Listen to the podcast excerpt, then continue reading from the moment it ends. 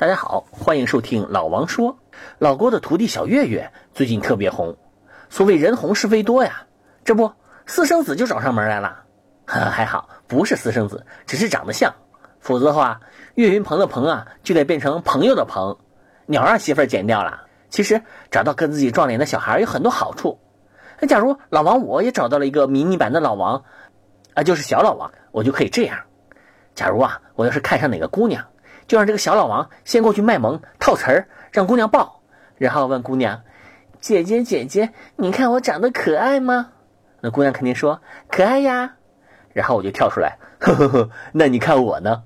当然啊，这种啊必须不能是自己儿子，否则啊这儿子肯定偷偷举报，老王分分钟变老三。嗯，中间那个数也没了。再比如啊，哪天我忽然不想上班，就派这个小老王去找老板。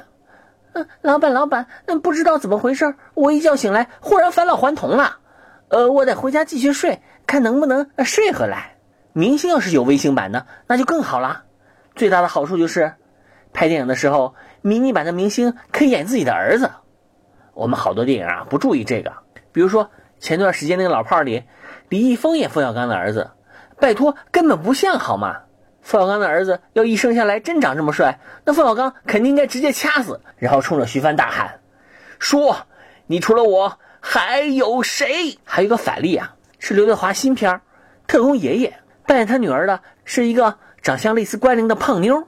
那这个刘德华娶了贾玲不成？像这种孩子明显长得不像老爸的电影，开始以前必须得来一段前情介绍。老话前面的介绍得是这样：六爷的儿子张小波。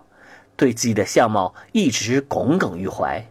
十八岁的时候，他终于去了趟韩国。特工爷爷就简单啦。刘德华的女儿得了一种喝凉水都会长肉的怪病，这才合理嘛？好吧，那就让我们期待小岳岳什么时候演电影啦，一定要演父子戏哟。